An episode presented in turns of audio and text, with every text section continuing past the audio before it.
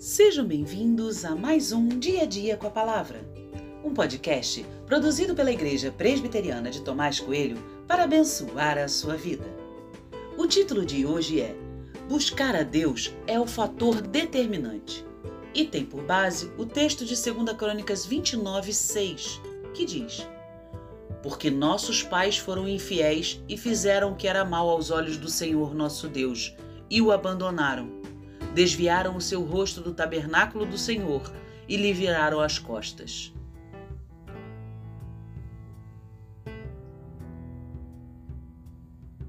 Acais foi um péssimo rei.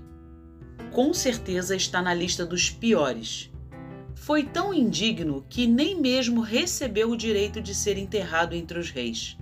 Foi sepultado como qualquer um e não com a dignidade de um monarca.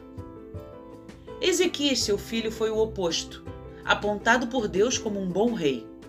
Tudo o que seu pai fez de errado, ele reparou. Começou a reinar com 25 anos, mas sua idade ou juventude não foram impedimentos para que ele tomasse boas decisões. Ele ordenou que os sacerdotes limpassem toda a idolatria da casa do Senhor e que os objetos do templo fossem reparados. E tudo isso aconteceu em 16 dias ele convocou todo o povo à adoração e mostrou-se um líder com convicções bem claras. O que me chama a atenção é que Ezequias tinha tudo para ser um péssimo rei, mas não foi. Ele poderia dizer que seu pai não foi um bom pai e isso seria verdade. Ele poderia dar mil desculpas, mas não deu. Ezequias assumiu a responsabilidade sobre sua vida e tomou as decisões certas. Eu sei que a história de nossas vidas pode influenciar muito. Ter tido pais ruins deve ser algo que pesa bastante.